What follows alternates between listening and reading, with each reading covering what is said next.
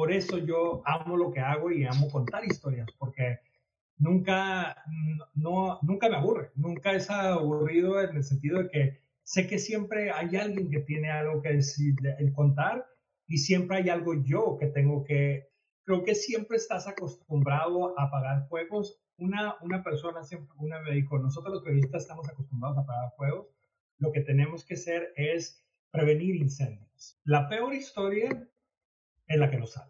Los fines de semana para mí son, es difícil tratar de, de, calmarme, porque mis días son tan complicados y con deadlines que todo el tiempo estoy como que ahora vamos a hacer esto, ahora voy a hacer esto, ahora voy a hacer lo otro. Estoy como que planeándolo porque así son mis días. ¿Qué es la parte donde yo puedo aportar? ¿Qué es lo que yo voy a aportar que va a ayudar a crecer el equipo? No qué voy a decir yo o qué voy a decirles que hacer, sino qué voy a aportar yo para llevar a esta persona o a este equipo, a este noticiero o esto al siguiente nivel. Hola a todos, yo soy May Reyes y bienvenidos al podcast Mentores con May Reyes, en donde busco platicar con gente chingona que está impactando la vida de las personas a través de su talento, trabajo y esfuerzo, para que inspiren a más personas a que persigan su sueño. Mi invitado el día de hoy es Luis Felipe. Luis Fe, para los amigos, es conductor, director y productor ejecutivo para la cadena de Univisión 19 en San José, California. Ha trabajado para la misma cadena en Texas, Colorado y Las Vegas, Nevada. En mi plática que tuve con Luis Felipe, platicamos de cómo motivar a su equipo de trabajo tras la pandemia, ya que se les hacía muy complicado el sacar algunas notas porque no podían salir a las calles. También nos cuenta tres puntos muy importantes para contar una buena historia y lo más difícil de ser reportero, también nos cuenta de sus inicios en la televisión, cómo inició como asistente y ahora cómo se encarga de todo el medio de comunicación para Univisión. Sin más, te dejo con mi plática que tuve con Luis Felipe. Luis Fe, qué gusto tenerte en el podcast. Muchísimas gracias por invitarme.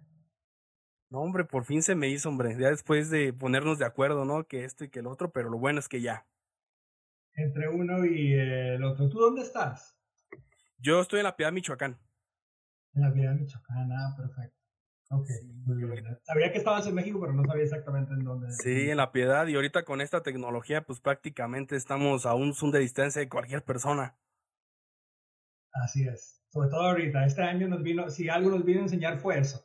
Sí, exactamente. dímelo a mí que, que, que, en, mi, en mi carrera y en lo que hago, o sea, la forma, yo trabajo en televisión, pero eh, la pandemia vino a cambiarnos la forma como nos comunicamos y cómo hacemos televisión también. Claro, por completo, ¿no? Yo creo que te favoreció, ¿no, Luis? Sí, yo, fíjate que, que sí, o sea, no, yo, yo justo eh, en febrero del año pasado, hace un año, de hecho en unos días va a ser un año, eh, yo me mudé acá a Sacramento y mm, tomé una posición de, como director de noticias en, en la estación de trabajo.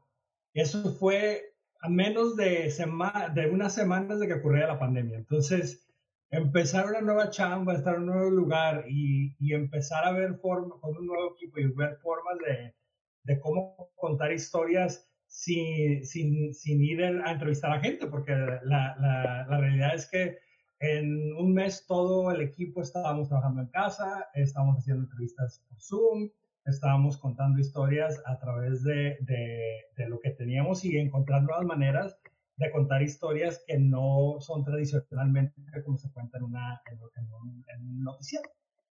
Sí, ¿cómo le hiciste para...? Porque he visto que estás liderando equipos de periodistas. ¿Cómo le haces para liderarlos? Y dos, ¿cómo le haces para motivarlos en ese tema? Porque esto fue algo para todos completamente nuevo y nos tuvimos que adaptar, y más un tema de televisión. Yo creo que precisamente eso, la tecnología vino a, a, ser la mejor aliada, porque la mejor forma de comunicarte, aunque físicamente no, no, no estás con la persona, es constantemente checar con el equipo, eh, llamarle por FaceTime, eh, tener, tener check. Yo, yo creo que sobre todo en, en, en, este año, eh, trabajando en casa, vives una vida muy solitaria, entonces estás en cuatro paredes, eh, produciendo televisión, cada quien en su casa. Entonces, para mí la mejor forma es eh, hacer check-ins con el equipo esta tarde, ver cómo estás, buscar esas oportunidades donde podamos conversar, porque ya estamos en medio de una situación muy difícil y, ya, ah, y no solo una situación difícil, sino eh, la responsabilidad que tenemos como periodistas en este momento también, de, donde lo, que te está pasando personalmente y, el estar encerrado y estar trabajando en casa, pero también como periodista eh, fue, ha sido un año de mucha responsabilidad, donde, donde realmente la gente, eso, yo, yo, yo lo que hago es periodismo local y, y el, el, tema de COVID y, la pandemia eh, es vino a, mm, siempre el periodismo local ha sido relevante, pero en esta ocasión más que relevante es importante porque dónde te haces una prueba, dónde te vacunas, dónde toda la situación, dónde consigues comida, porque mucha gente se quedó sin trabajo, eh, lo consigues en tu noticiero local. Entonces, eh, trabajar con el equipo para que tengan un momento de para que se sientan cómodos y, se sientan el apoyo virtualmente que, tienes, pero a la vez también eh, entiendan que la responsabilidad que tenemos como periodistas en este momento de que la gente realmente sí cuenta con nosotros, cuenta con, la información que le estamos dando. Sí, porque pues prácticamente, pues como periodista, pues te pegó bastante duro. O sea, tú prácticamente vives de sacar notas, de estar allá afuera, de investigar, de hacer este tipo de cosas. Y pues la pandemia, pues te hizo adaptarte de cierta manera. A mí más que todo, yo, yo tengo, eh, eh, estoy a cargo del, departamento de noticias. Eh, yo no salgo a, hacer historias. sin embargo, sí me cambió la forma como las estrategias que tenía para el, equipo que sí sale a hacer historias, de cómo, eh, cómo íbamos a contar una historia sin necesidad de, exponer al mismo equipo, de ir a hacer entrevistas, porque eh, de, de, y, cuando sí toca hacerlo, cómo lo íbamos a hacer, de, con, con, con, máscara, con distancia, con, con equipo de protección, con boom, o sea, todo ese proceso, el, el, el encontrar la forma de adaptar y seguir haciendo televisión, ya sea usando Zoom, usando medios digitales, o yendo en persona entrevistar a alguien con todas las medidas y teniendo en cuenta que, hay una pandemia. Ah, eso es lo que, lo que para mí ha sido un proceso en, en, este año, es, es encontrar formas de mantener también al equipo con el, trabajo con el que trabajo seguros y, y, y no solamente seguros físicamente, sino mentalmente también a eso quería llegar, porque ya me, o sea, tú eres el que los dirige, el director de todo eso. ¿Qué haces? Porque me imagino que te debe haber pasado, hubo mucha gente que el tema emocional les pegó muy fuerte, porque era de, estar mucho tiempo estar encerrado. ¿Cómo, ¿Cómo los motivas? ¿Cómo los que sientan el apoyo de ti? ¿Cómo fue ese proceso? Eh, el proceso sigue, ¿eh? o sea, no, porque todavía el equipo está trabajando en, casa, eh, todavía no regresamos eh, a full a, la estación. Tenemos un equipo mínimo de personas que está ah, yendo a, la estación, como todas las estaciones de televisión. Yo creo que todas las estaciones de televisión estamos pasando exactamente por lo mismo. Eh, específicamente hablo por, por Estados Unidos. yo, yo creo que para mí, motivar es, eh, yo soy un nato contador de historias y, motivar al equipo y la, gente con la que trabajo también lo son.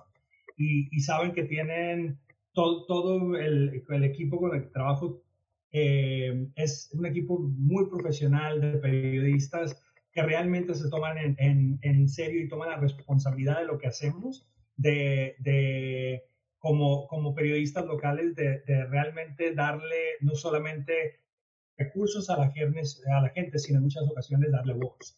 Entonces, la forma como yo motivo es eso, es, es constantemente eh, platicando con mi equipo para que vean el gran trabajo que están haciendo, dado las circunstancias que tenemos eh, y todos los días dar ese feedback. Pero también tomar oportunidades donde solamente llamar y platicar y, decir, oye, ¿cómo estás? Eh, porque estamos en el ritmo que hacer un check-in donde puedas conversar y, hablar de, no solamente de trabajo. También trato de hacer eso en, en, la medida que, que, puedo porque es, es una situación complicada estar en, cuatro paredes y estar en el ritmo de, de, seguir todos los días. No, específicamente nuestro ritmo de trabajo es muy constante, todos los días es, no es igual al día anterior.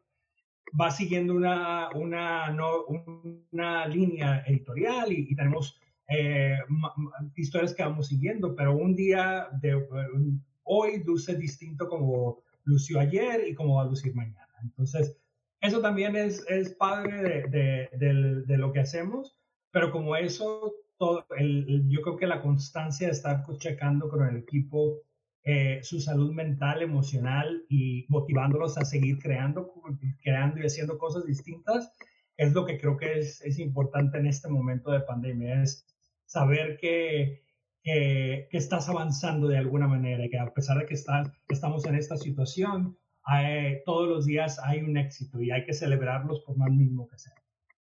Órale, super padre quiero retrocederme un poquito hacia atrás. Y quiero preguntarte, ¿en qué momento de tu vida te diste cuenta que querías ser periodista? ¿Lo tenías bien claro? ¿Lo descubriste en el proceso? ¿Cómo fue eso? Mm, fue, yo creo que desde, desde niño siempre em, me había gustado mucho eh, la parte de, liderazgo, de, platicar, siempre he hablado mucho, he sido muy, muy, me, me, me, gusta mucho conversar. Desde niño tenía e, esa parte. Hubo una etapa en mi, en mi adolescencia donde como que eso lo, lo, lo reprimí un poco y no lo, lo siguió ahí, pero yo seguía a, no tenía claro lo que quería eh, hacer y estudiar. Eh, cuando yo, yo estaba estudiando la preparatoria, la high school aquí en Estados Unidos, eh, y tenía claro que quería ir a la universidad. Yo, nadie en mi familia había ido a la universidad, entonces el proceso y entender cómo entrar a la universidad, qué hacer, porque yo, yo tenía, en ese entonces yo creo que tenía como 10 años que apenas habíamos, o menos de 10 años que habíamos llegado a Estados Unidos. Entonces, eh, no, no sabía mucho de los procesos de cómo entrar a una, universidad. Eh, un día eh, una consejera me dice, oye, em, hay una clase antes del, horario para entrar a la escuela, que es de 7 de la mañana a 8 de la mañana, que te prepara para la universidad. ¿La quieres tomar? Porque a mí me iba bien en la escuela, tenía bueno, bueno, buenos grados eh, y buenas calificaciones. Entonces eh, le digo, bueno, va, porque pues, yo no sabía nada, no tenía nadie ni ningún modelo que me enseñara de cómo ir a la universidad. Entonces empecé a ir a esa clase y ahí lo que era era un, un prepararte para llenar la solicitud de las universidades, para llenar ayuda financiera y, en ese proceso, cuando yo estaba viendo qué carrera iba a hacer, mm. las, la lista de carreras era enorme. Y una de las, de la, y, a mí, yo, yo en todo ya en ese proceso, te digo, sí me gustaba la parte de, de, de, la comunicación, estaba en teatro, así como que sabía que era por esa línea, la, la, pero no, no sabía exactamente qué. Y en la segunda línea, la, la, la carrera, en, en inglés se llama Broadcast and Electronic Communication Arts, que es eh, periodismo televisivo eh, eh, y comunicación, radio y televisión. y dije, pues esta. Y la, la, elegí, me, me, me aceptaron en la Universidad de San Francisco en ese programa empecé a ver de lo que era el programa, eh, era de, televisión, radio eh, y medios digitales. En, eso fue en el 2099. Eh, y ya empezaba como que, o sea, Digital Electronic Media, que realmente no era nada como hoy. y empecé a estudiar esa carrera. Durante toda mi carrera, yo me enfoqué mucho en la parte de producción, en la parte de, dirigir. De hecho, terminé mi carrera, ah, produje un documental con, un grupo de, compañeros eh, que fuimos a México, viajamos a diferentes lugares y, hicimos un documental de, 30 minutos. Y, yo, toda mi, me gustaba mucho la parte de producción, la parte de dirección, la parte cinematográfica de contar historias. Y durante ese último año también estuve haciendo varias prácticas eh, en, noticias, porque era, y, lo, lo, lo, más, lo menos complicado para entrar a hacer una práctica era en, en una estación televisión en el departamento de noticias. Entonces empecé a trabajar en, eso eh, y ya cuando me gradué, pues este, empecé a conseguir chamba, no tenía chamba eh, y me, me, una amiga me consiguió un trabajo en una estación como asistente de producción, en una estación de televisión en inglés.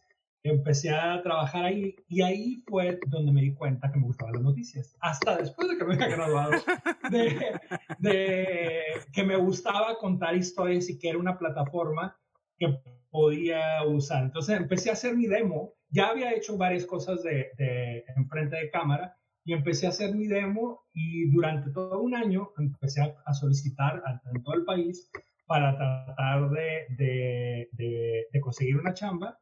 Eh, y ya ahí empecé, conseguir una chamba con mi primer trabajo como reportero en, en, en Univision en, en, en una ciudad de Texas muy pequeña que se llama Amarillo. Y a partir de ahí es donde, ya que después de que me gradué, donde digo, esto es lo mío. O sea, lo, lo, lo que, me, lo que me gusta es noticias. Eh, y a, a, mitad de mi carrera es donde me doy cuenta que lo que más me gusta es la parte de liderazgo y la parte de, de, de, llevar un, un, un, equipo. Entonces, eh, fue, creo que la comunicación siempre me, me, gustó para contestar, de, que ya me alargué mucho en la respuesta. No, adelante, adelante, eh, dale. Pero eh, a lo largo yo creo que siempre me ha gustado la comunicación, creo que la, el enfoque de lo que me gusta ha cambiado a, a, lo largo de mi carrera. Sí, completamente evolucionado, ¿no? Antes era mucho de el, estudiar la carrera, en estar en algún medio, ya sea enfrente de la cámara, detrás de la cámara, y ahorita pues prácticamente está toda esta cuestión de las redes sociales, que alguien puede agarrarse una cámara y también está haciendo comunicación, a lo mejor no de alguna manera este, tan efectiva como alguien que lo estudió, pero lo está haciendo. ¿Cómo ves tú o para dónde crees que vaya este mundo digital? Porque hablan muchas personas de que las televisoras se van a acabar y ese tipo de cosas, que yo la verdad no lo creo. Pero ¿para dónde crees que tú vaya ese mundo digital? ¿Crees que las televisoras se adapten a ese modelo? ¿Se necesita crear un modelo nuevo? Tú que tienes ya más experiencia en esto. No creo que se vayan a adaptar, nos tenemos que adaptar y creo que nos estamos adaptando porque eh, la gente... Em, hay dos, dos respuestas para tu pregunta. La primera es, yo no creo que la televisión se vaya a acabar. Yo creo que sobre todo eh, eh, em, la forma como se hace y como va evolucionando va a cambiar y ya está cambiando. Eh, pero específicamente a lo que yo me digo, que es noticias em, y, y, al periodismo local, creo que el periodismo local, sobre todo en este último año, ha tenido mucha relevancia. En, y en México es distinto porque aquí en Estados Unidos sí, eh, las noticias locales y el periodismo local, eh, la gente es una de las razones a la cual sigue viendo televisión, la cual tiene una cita y a las 6 de la tarde, 11 de la noche, una hora, prende ese televisor para ver lo que está pasando en su comunidad. Entonces, yo creo que eso no va a cambiar pero sí creo que la forma como estamos eh, eh, em, llegando a, a, las, a, la audiencia y eh, mm, todo el mundo nos tenemos que adaptar y nos estamos adaptando, porque ya, ya no, no prendes un noticiero o una, un, un, canal de televisión para informarte lo que está pasando, pero sí la forma como evolucionas es dándole al televidente algo que nunca, que no va a encontrar. La información la vas a encontrar en el teléfono, la información la vas a encontrar eh, en, en, en, la inmediatez de la información la vas a encontrar en el teléfono y en los medios digitales. Pero darte contexto, darle profundidad, darle una razón, darle algo que no vas a ver en otro lugar, creo que ahí es donde la televisión puede ganar. Porque hay cosas donde eh, existen hoy en día plataformas y YouTube es una de, los lugares donde más se, se, cuenta historias. Pero todavía no puedes ver eh,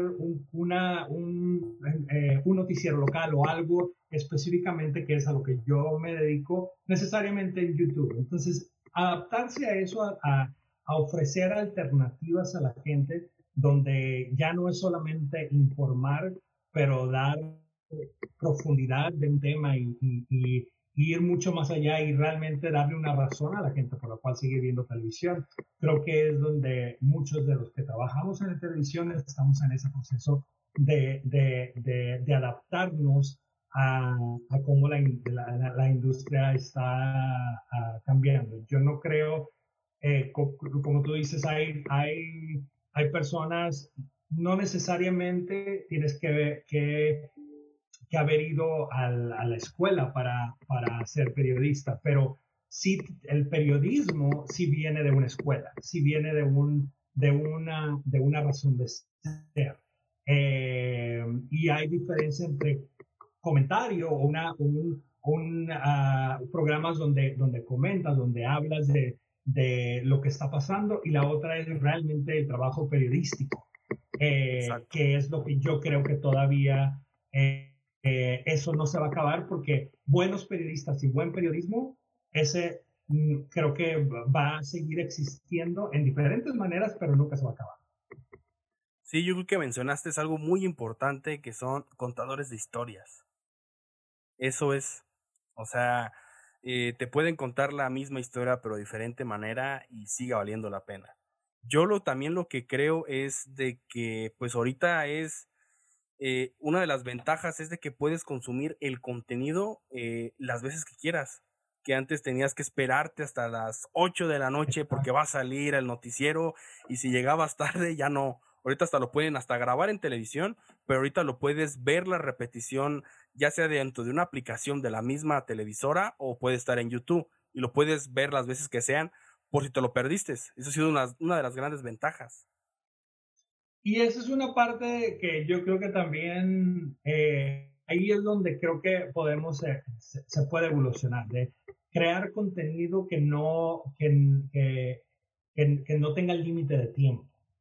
Eh, el, el, el, hay, hay periodismo que no tiene límite de tiempo. Hay no, o sea, noticia es noticia y cuando es una noticia de última hora, esa va evolucionando. Pero hay periodismo que no pierde vigencia, que, que, que, puedes ir haciendo y, y, creo que mucho del periodismo que yo creo que yo hago es ese periodismo donde vive en, en una plataforma donde puedes ir, eh, eh, eh, em, hay contenido que, que no, no se va a poner viejo, es, es simplemente una, una, buena forma de contar historias, dándole contexto a un tema que, que no, que, incluso si es un tema actual de coronavirus, ¿cómo le, das contexto a ese tema y cómo cuentas esa historia para atraer a la gente que no pierda vigencia, que no se sienta viejo y que lo puedas ver hoy, mañana, en tres meses, en cuatro meses, en cinco años, y cada que lo veas va a tener el mismo efecto.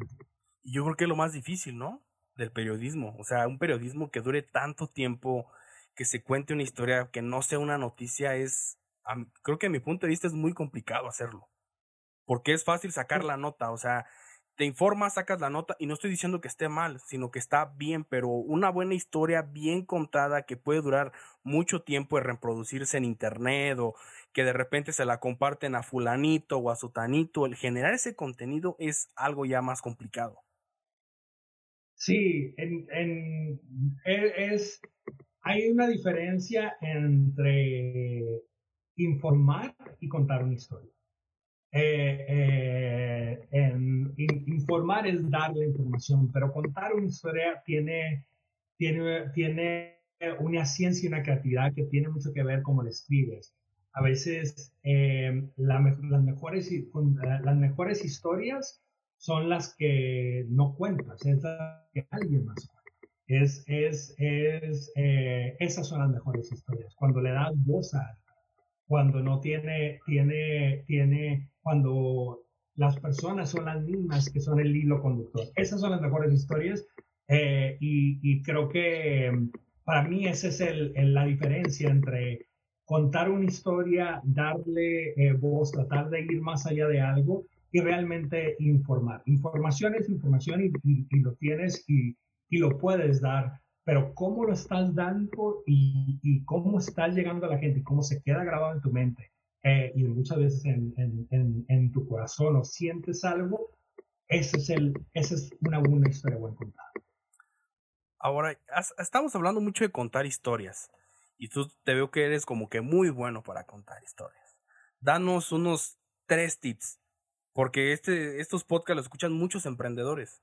Y a veces a la hora de venderse, pues no se saben vender muy bien porque no cuentan una historia, no hay algo relevante. ¿Cuál crees que son algunos tres tips que puedan aplicar a la hora de contar una buena historia? Uy, muy buena pregunta.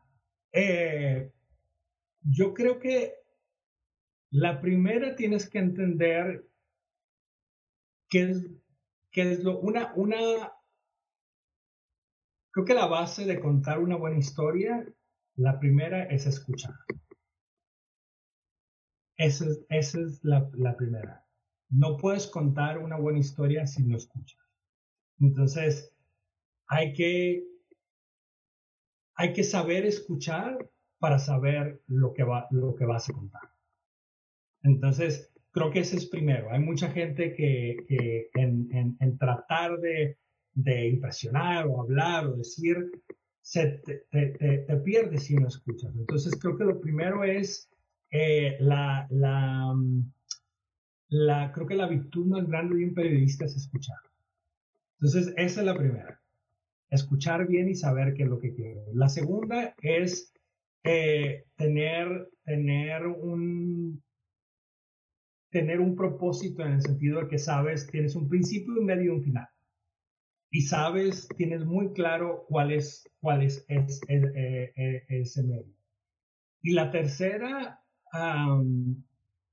creo que es dejar que la gente eh, el, el, el dejar, darle voz a la gente y tratar de, de, una historia bien contada, a veces viene a través de, de, de cómo le da, y no necesariamente digo que la gente hable todo el tiempo, sino que el enfoque sean ellos, que trates de ver qué es lo que yo estoy haciendo por ti, qué es lo que estoy tratando de hacer eh, eh, por ti, ¿Qué, qué, qué, trabajo yo estoy haciendo. Entonces, creo que esas tres son, para mí son las más importantes, pero sin duda la más importante es escuchar. Y es la más difícil. Es la más difícil. es la más difícil porque a veces...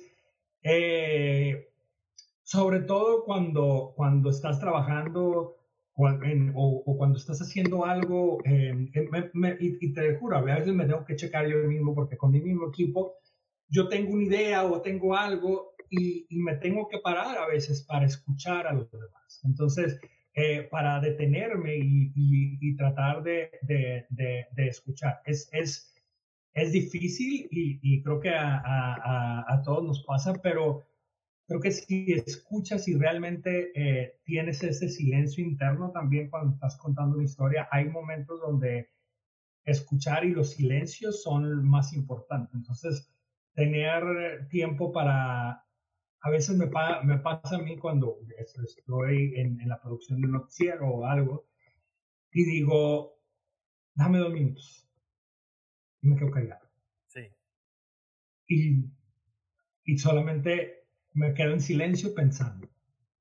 Y ahí es cuando actúas. Creo que eso, esas son las cosas donde eh, que yo le diría a la gente, eh, cuando quieres contar una historia, esas son las bases. Primero, escuchar, tomarte tiempo, ver, ok, qué es lo que quiero ah, hacer y al final del día, cómo, qué, qué, qué estoy yo contando que realmente va, va, va, va a trascender el tiempo, va a llegar ahí, se va a quedar en la mente de la gente y va, va, va, hay, hay información hay, hay, yo trabajo con muchos periodistas y, muchos les digo, es, eh, como, te digo, que a veces la diferencia es entre informar y contar una historia. Siempre las mejores historias son las que dices, ¿sabes qué? Yo me acuerdo de esto.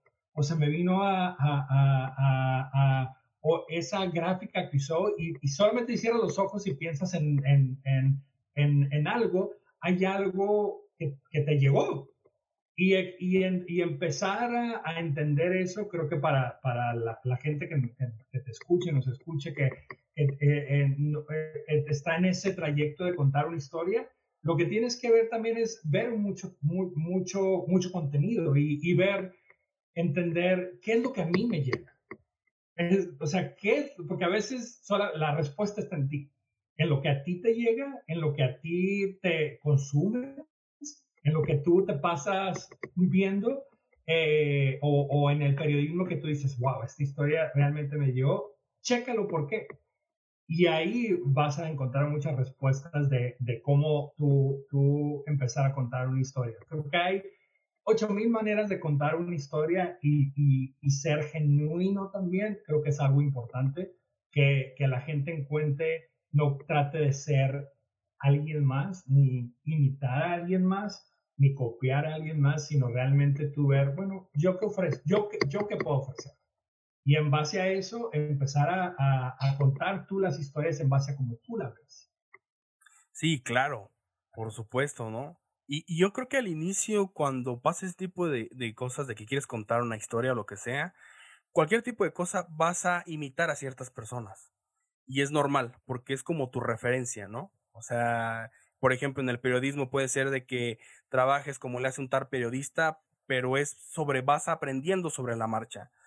Porque después desarrollas tu propio estilo o tu propia manera de contar, tu propia manera de hablar, de interpretar, etc.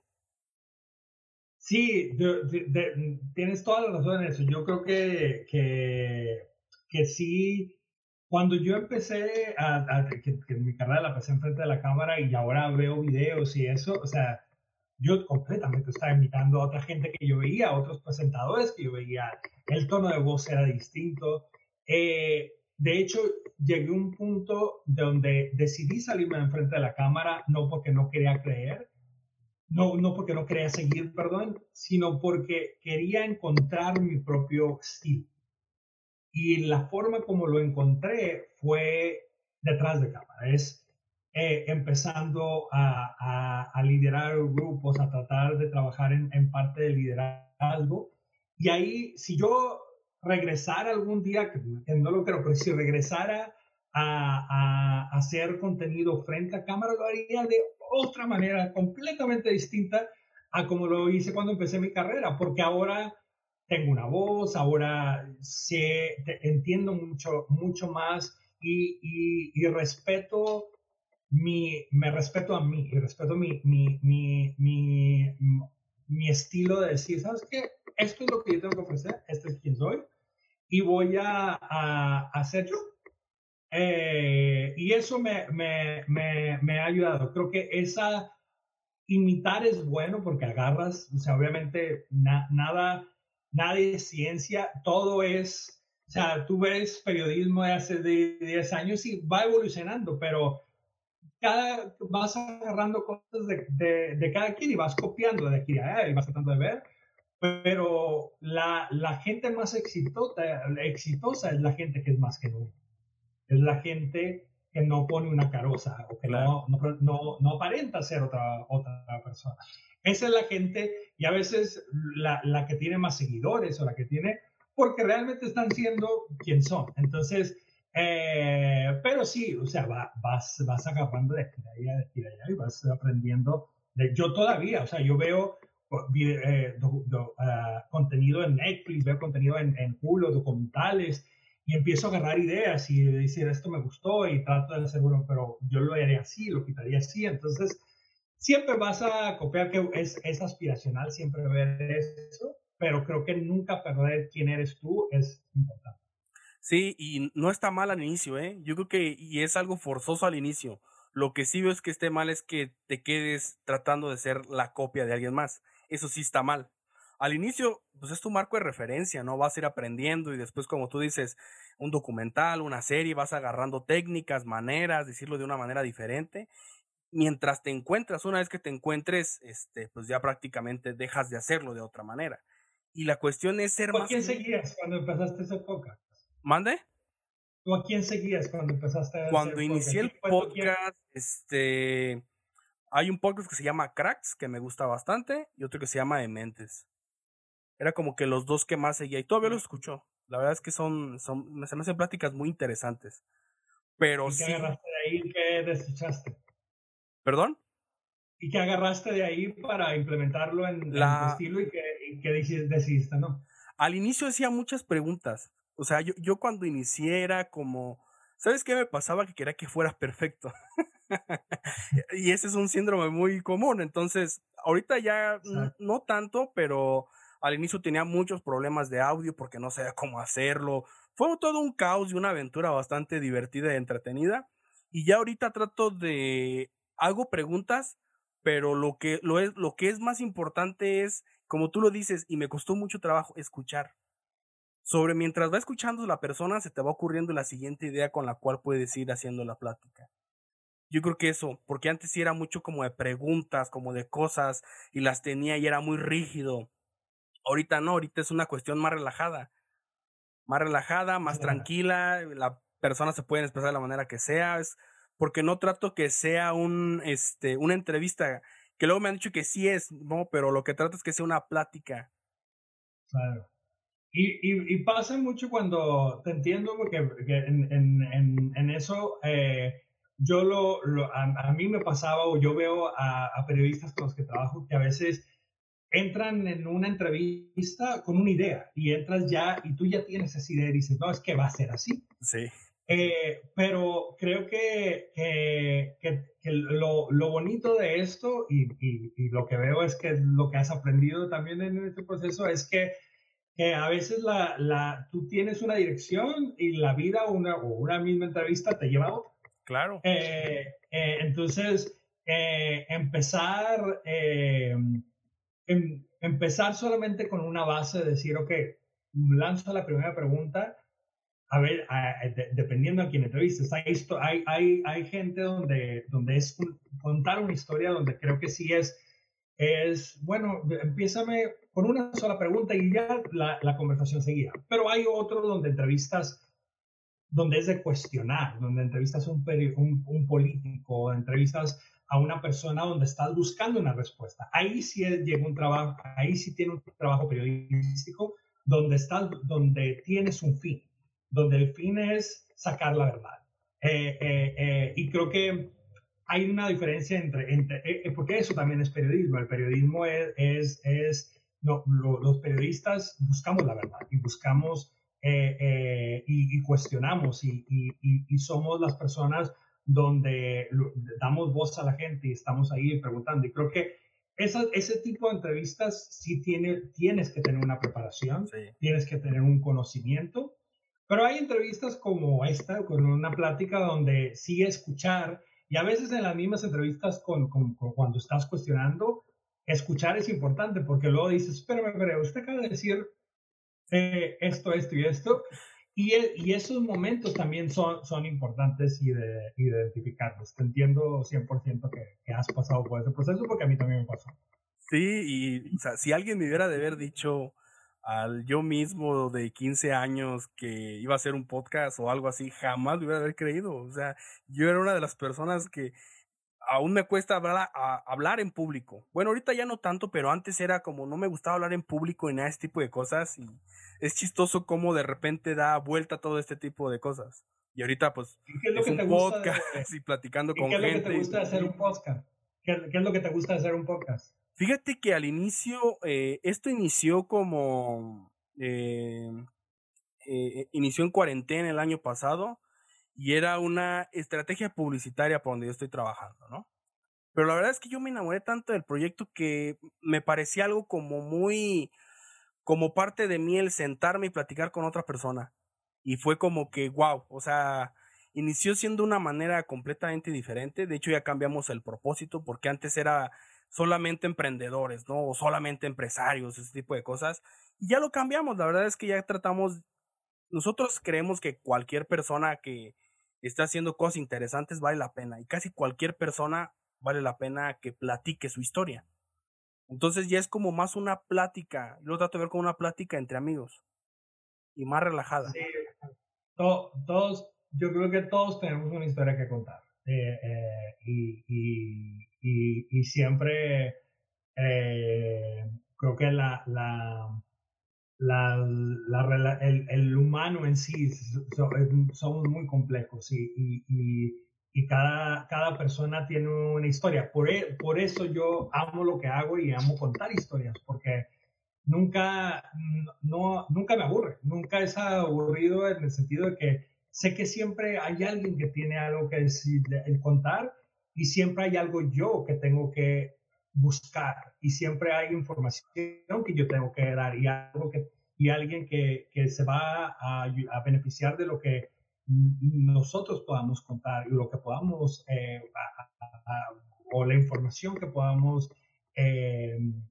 obtener para, para ellos. Entonces, creo que em, e, esa parte es lo que a mí me mueve, es el, saber que siempre hay una historia que, que y, y, y, tú lo ves, hay gente que no, no, no, no sabe, hay gente que entrevistas que necesariamente no, no le da pena la televisión, no le da pena hablar, pero cuando empieza a contar una historia, siempre el, el, el hablar de lo que te está pasando creo que a nosotros como humanos, cuando, cuando alguien te, eh, te, cuenta una historia y te puede relacionar, creo que eh, es, eso es lo padre de la tele, de, de lo que hacemos que, de, de, ver una historia contar, que haya alguien que va a tener, lo, lo, le vas a llegar y que, te, va, se va a quedar en tu mente. Sí, claro. Y es, es difícil, ¿no? Yo, yo sí te quiero preguntar, porque tú andas en pura quema. Tú a veces, me imagino que tu trabajo es como el del bombero. Ya se incendió algo y tienes que llegar a apagarlo y tienes que hacer un sinfín de cosas. Y a veces en la televisión es sacar mucho contenido de diversas formas. ¿Cómo es un proceso creativo para sacar una buena historia? ¿Cómo es un proceso? Porque imagino que uno de, de tus peores enemigos es el tiempo. El tiempo que te dan para sacarlo.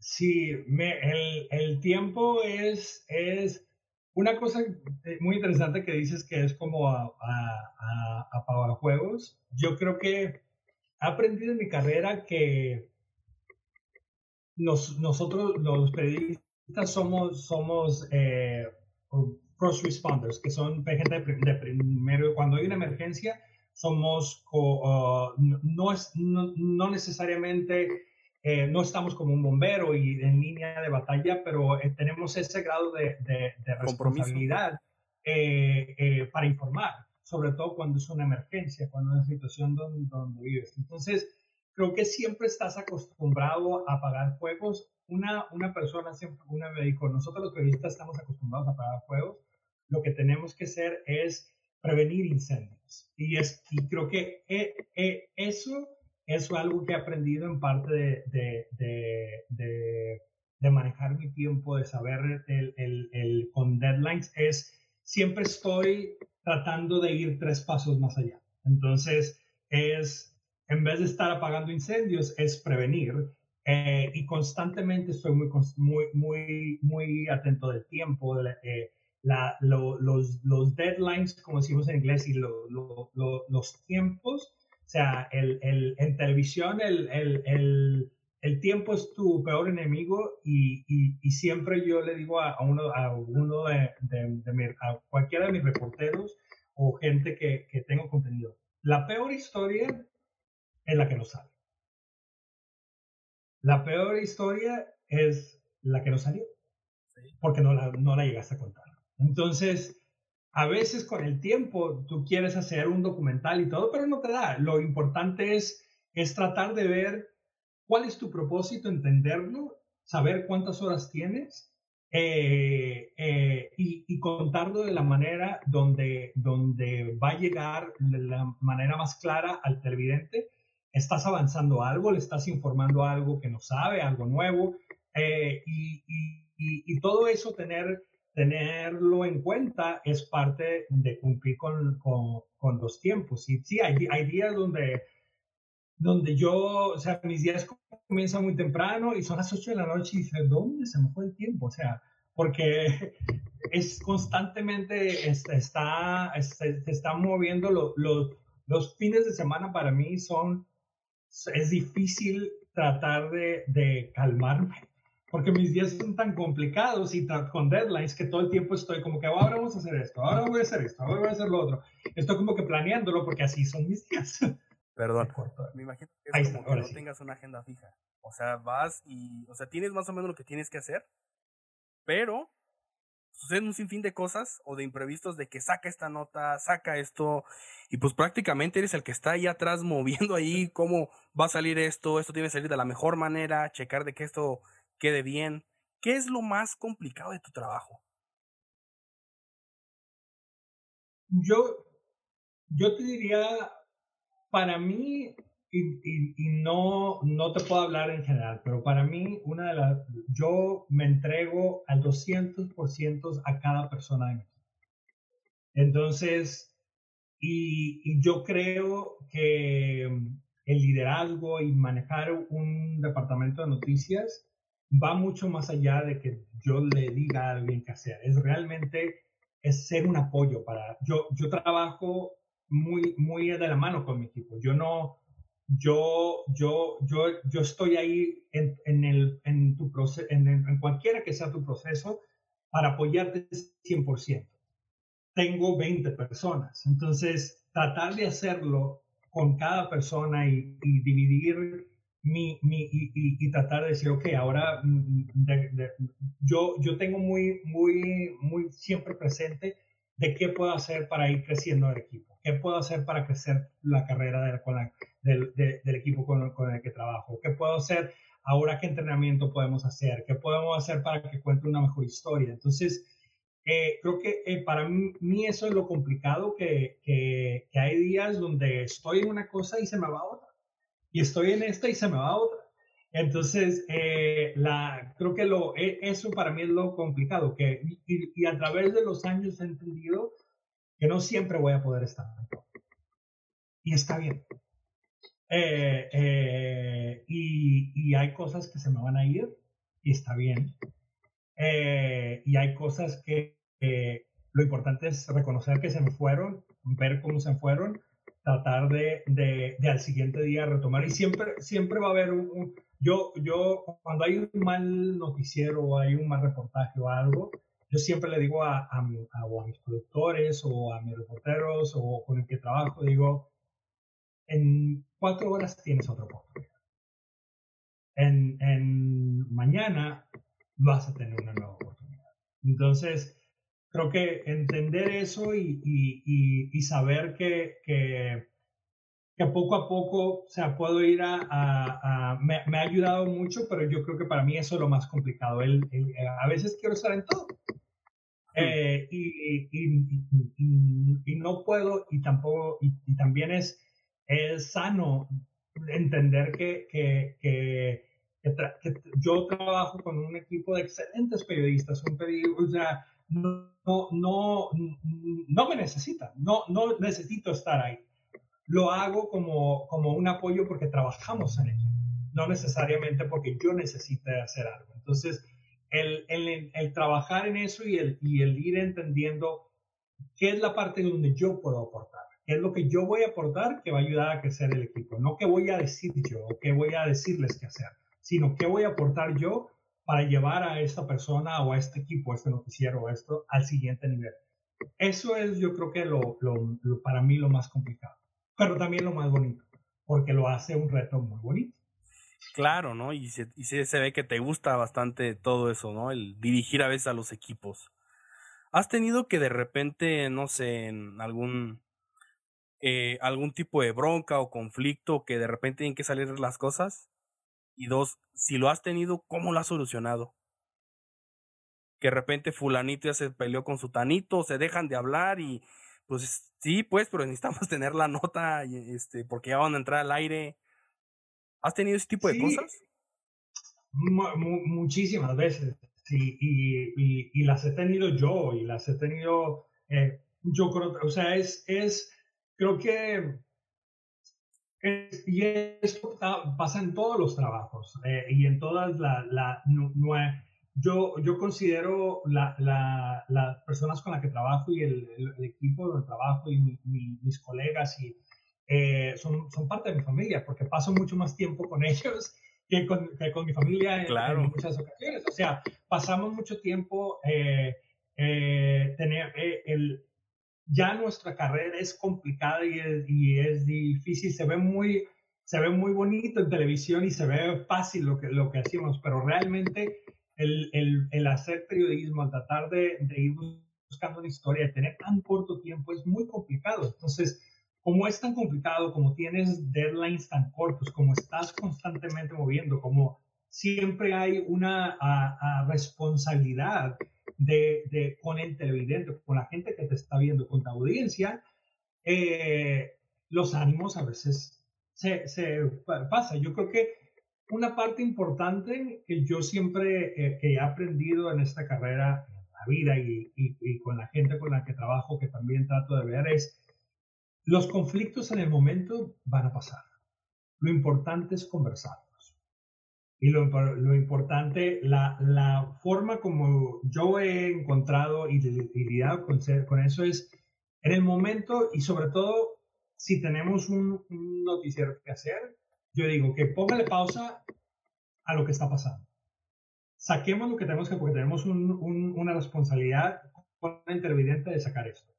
Y después, cuando termine el noticiero, cuando termine lo que estamos haciendo, ahí ya siento que conversemos. Ya con la cabeza fría, a veces es mucho mejor pensar las cosas y hablarlas y tener un diálogo en el momento lidiar. Hay muchas cosas de, de, cuando pasan esas situaciones o cuando me pasan esas situaciones, de ponerme un alto en el momento, de ponerlo en una cajita en pausa y, y ya cuando sea el momento hablarlo y, y, con la cabeza fría, tanto mía como de la otra persona, o si yo soy el, que está observando y veo a otras dos personas que están teniendo esa situación, es decir, ok, tengamos un diálogo, no una discusión, sino un diálogo. Entonces, creo mucho en eso, creo mucho en, en, en, no, no llevarte cosas y tratar de conversarlas y siempre eh, eh, en el momento, como te digo, y sobre todo cuando estás en un, en un control room en donde se está produciendo el noticiero, hay momentos donde, donde literal eh, eh, la, tu, voz, tu voz sale y dices, y, tienes que, que, no, no gritar, sino decir, por, porque hay una mala toma o porque estamos, es, es, televisión en vivo. Entonces, como televisión en vivo, tiene mucha presión. Sobre todo cuando hay una situación donde está constantemente cambiando, donde, donde hacer televisión en vivo es, es a mí me encanta, es, es padrísimo, pero tiene una adrenalina que en el momento también tienes una responsabilidad porque estás haciendo televisión en vivo. Sí, no hay error. O si lo hay, hay que disfrazarlo. No hay como que, por ejemplo, esto lo grabo y después lo puedo editar. Puedo cortar las partes que yo quiera y, está, y en en vivo no se puede.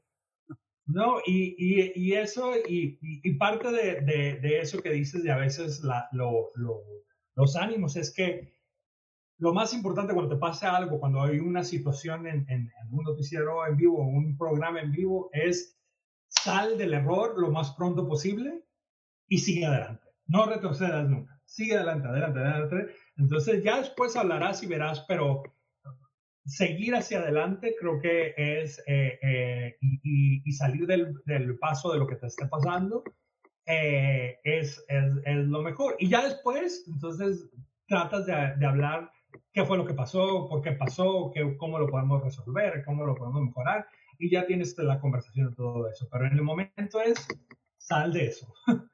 Y a lo que sigue, que estamos en vivo. Eh, Luis, una de las cosas, este, como decíamos, es el tiempo, lo más difícil, el, el, contar de repente una historia o el que entre esta nota, el que todo esté, este, perfecto. ¿Tienes algún proceso? O sea, eh, lo trabajas a mano, de que de repente luego alguien más lo pasa, o sea, ¿tienen algún proceso para que salga tan rápido? Porque me imagino es que O sea, ya tienen el, ya tienen lo que van a hacer cada día.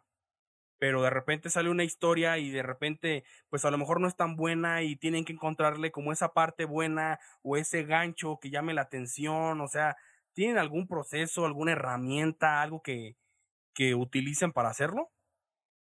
Nosotros tenemos reuniones editoriales todos los días, donde ese día, eh, como es un noticiero y, nos basamos en información, no hay, hay, hay preproducción de contenido cuando haces una historia más preproducida, de contenido más, más, de, más larga, una, una historia donde la trabajaste, donde hubo una investigación. Pero en, en, en, hacer un noticiero diario es realmente darle contexto, profundidad a la información y a lo que está viviendo día a día. Hay muchas, muchas historias que, que, mm, no necesariamente son de lo que está pasando en el día, pero ah, tiene relevancia con lo que está pasando. Te doy un ejemplo. Hay mucha, un, eh, eh, un, una historia de una persona que no ha podido pagar la renta porque no ha tenido trabajo durante la, la, pandemia y la, persona, el dueño lo está intimidando. Hay leyes que lo protegen. Entonces, esa historia no es una historia del día, no es algo que está pasando en el día, pero es una historia importante. Entonces, nuestras reuniones editoriales son mucho de eso, son, son de, de, de discutir, de ver eh, cuáles son las ideas de cada persona, de ver que, que, que, como te digo, no, no es informar en lo que está pasando en el día, es darle una razón a la gente por, por, para que te vea. Y sobre todo en el momento en el que vivimos, que, que, que sí tener la responsabilidad de, de, realmente saber que, que, que, que, con esta, en esta situación, que en este ejemplo que te doy, que no solamente presentar la historia de esta persona, sino también darle las herramientas, decirle qué puede hacer, cuáles son sus derechos, buscar un abogado, eh, tratar de, de, hablar con el mismo dueño, eh, cuestionar al dueño por qué no está, lo está intimidando a esta persona, si, hay, si es que hay leyes estatales que protegen a esta persona en ese momento. Entonces ahí tienes una historia. Todo eso se hace en un lapso de dos horas eh, o, o menos. Entonces, el ritmo donde, donde vas es, bastante rápido. Entonces, hay, hay, hay decisiones editoriales que se toman y, decidimos eh, a lo largo del día, pero mucho tiene que ver con la capacidad también de, de, como te digo, del equipo con el que trabajo, que, es, muy bueno, son excelentes periodistas, que va mucho en eso, en, escuchar, en, en eh, tú tienes una entrevista, entrevistas a, a alguien y no hay necesidad de que vayas y, y, revises la nota y la vuelves a, a, escuchar, porque ahí vas a perder otros 10 minutos. Es, ya escuchaste la nota, ya escuchaste a la persona, la vas a escribir inmediatamente, porque ya escuchaste tan bien que ya sabes lo que te van a decir. Claro. Ya sabes lo, lo, lo, lo que va a pasar. Entonces, mucho, como te digo, la, la, creo que lo principal del periodismo es escuchar, escuchar en todo, es estar atento, es, eh, y no solamente escuchar con oídos, sino hoy en día ver qué está comentando la gente en, en tus plataformas digitales, ver cómo, qué, qué, qué, te están diciendo, y en base a eso eh, es como empiezas a ver de, de, de, de decisiones. Entonces, eh, la planeación viene mucho en, tenemos guías donde planeamos muy bien lo que vamos a hacer super padre. Nunca, nunca te dije, eh, ¿cómo llegaste a la televisión? O sea, ¿cómo fue ese primer acercamiento? ¿Sabías que querías hacer televisión o no salías, se dio la oportunidad? ¿Cómo fue eso? Eh, yo, como, como te conté cuando estaba en la universidad que, que empecé a hacer documentales y, eso, eh, realmente, o sea, lo que quería una chamba y estaba tratando de ver y había hecho prácticas en televisión. Entonces me dieron esta a una amiga mía eh, y yo ya había, yo, yo estaba durante mi universidad, hice como cuatro prácticas, traté de, me, me metí a diferentes eh, fellowships donde iba a, y, y, eran como programas de estudiantes donde una semana eh, aprendías a hacer reportajes, hice muchos de esos eh, programas, tuve, fui muy afortunado y, eh, de tener oportunidades donde se me abrían puertas de, de, hacer cosas y, y, empezar a ver qué es lo que me gustaba. ahí fue donde mi primer acercamiento en, la, en la, televisión fue, fue en eso, en esos, con esos programas.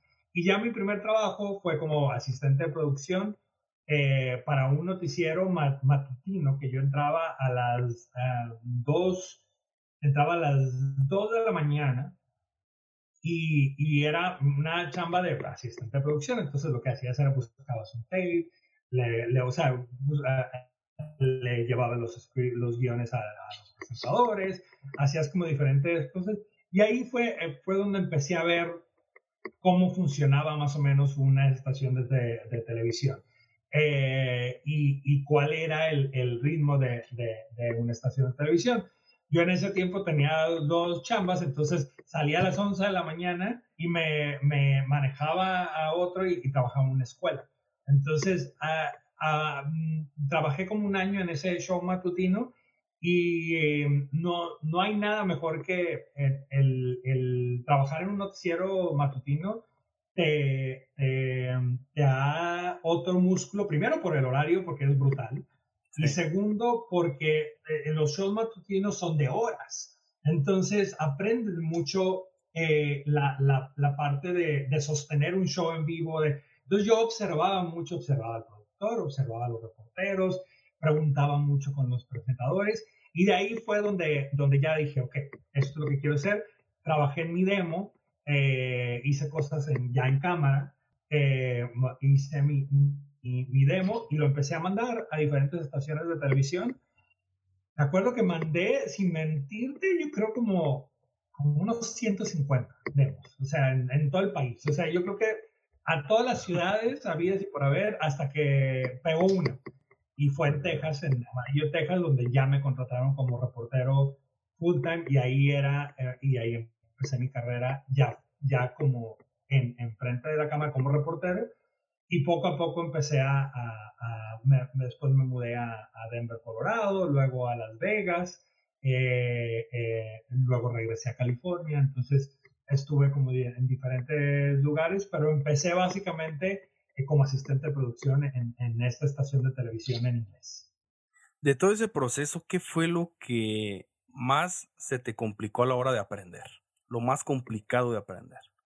Creo que lo más, lo más complicado, y todavía todos los días lo sigo aprendiendo, es lo, lo, lo, que te comenté hace rato de ser genuino, de, de, de contar una historia como, como, yo. O sea, de, de no aparentar ser, ser alguien más. Eh, trabajar en, en, producir contenido y trabajar en, en televisión y tratar es, es complicado y, es complicado porque, porque es muy competitivo también y porque eh, y, y, más hoy, hoy, en día con todas las plataformas que hay es, es un medio muy competitivo.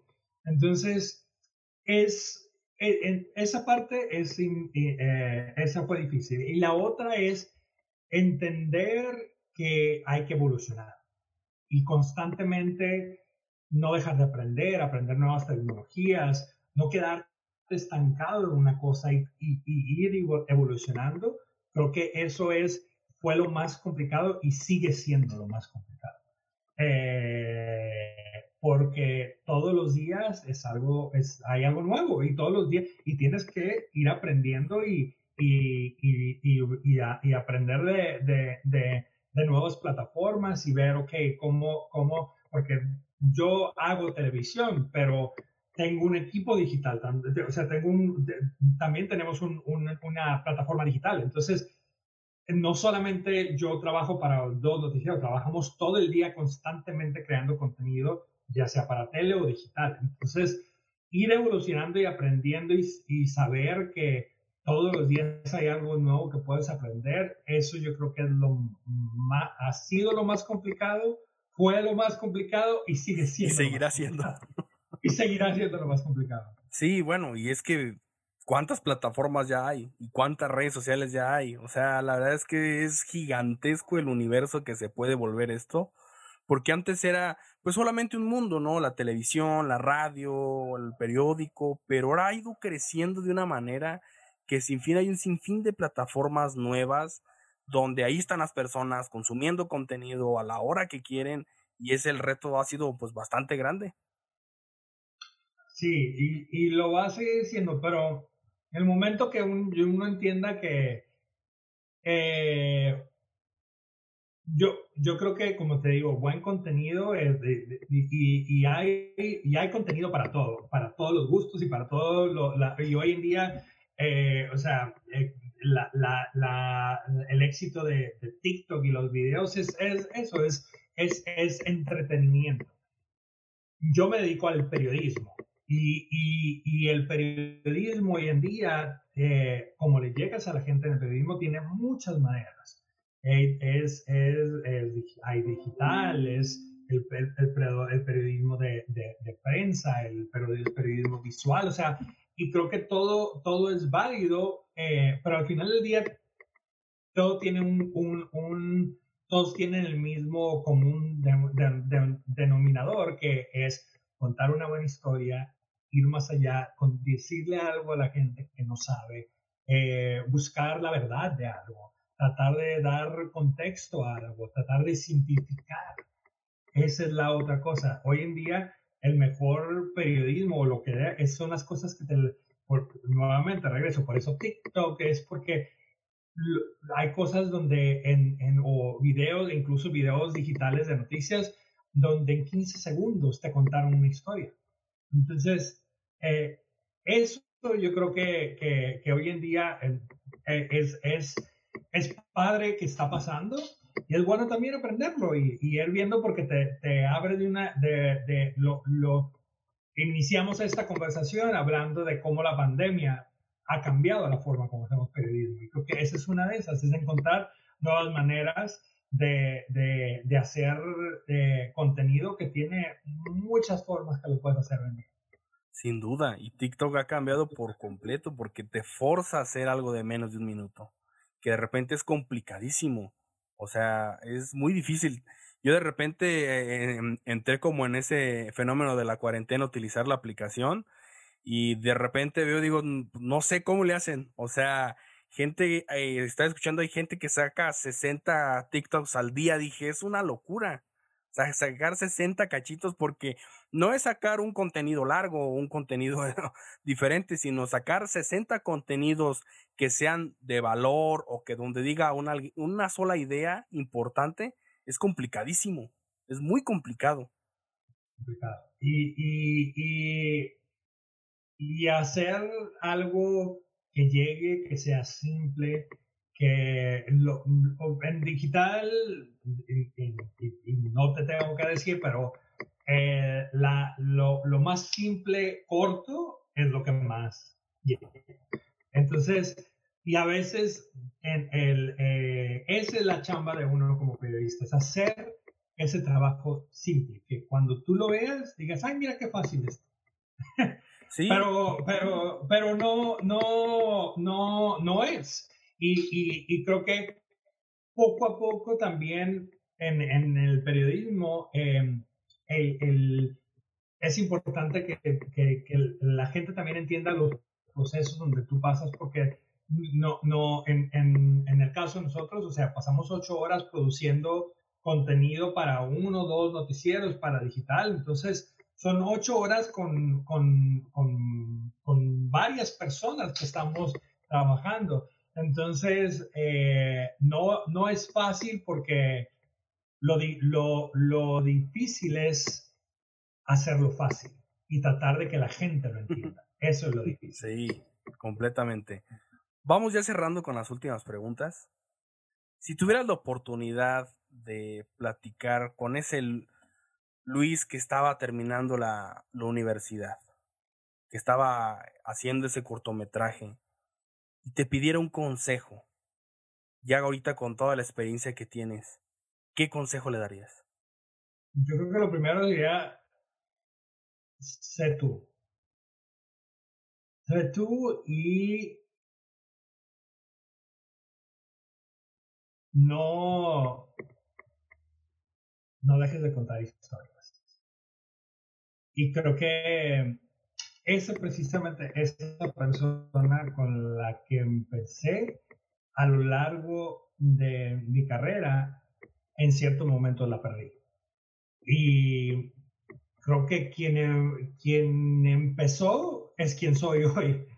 Pero mm, eh, eh, me, me, me, me, ha costado mucho ir entendiendo. Entonces, yo creo que ser genuino, para mí, yo, yo, yo, yo le diría, porque es, es una industria donde constantemente me, he estado moviendo, he estado, he tenido diferentes trayectos en la carrera, pero creo que eh, eso, eso me diría. Super padre. A ver, vamos cerrando con la última. Vas caminando por la calle y te encuentras una lámpara mágica. Al frotarla aparece un genio que te dice que te va a conceder un deseo, pero va a ser el que tú quieras. ¿Qué deseo le pedirías al genio? No dejar de ser yo. Super padre. sí. Padre. Pues Luis, te agradezco por esta plática. La verdad es que yo, yo la disfruté mucho, aprendí bastante. ¿Algún último mensaje que le quisieras dejar a las personas que nos escuchan? No, muchas gracias por, por la conversación. Me, me, me, me, gustó. Yo creo que eh, em, y por el tiempo, eh, nada, yo, yo creo que ah, ah, es importante que quien quiera estar en periodismo, quien sea periodista, quien, quien esté en, en, en esta carrera o quiera estar en esta carrera, nunca se olvide que lo importante es la responsabilidad que tenemos, eh, la voz que, que, que, tenemos eh, con la gente y el, el, la importancia de contar una historia y, y, darle una voz a alguien, creo que ese es el, Super padre. Si alguien quisiera ver lo que estás haciendo de contenido para la televisora, para ti, ¿dónde te pueden seguir? ¿Dónde pueden ver eso que estás haciendo? ¿Alguna red social, alguna página de internet? Eh, bueno, la, la, la, yo trabajo para Univision y, y, la estación de trabajo es Univision 19. Eh, y ahí es donde, donde pueden seguir nuestro contenido de, de, de, de Univision es Univision 19 y es específicamente eh, para el área de Sacramento, que es la que yo, la, la que yo. Padrísimo. Pues gracias, Luis.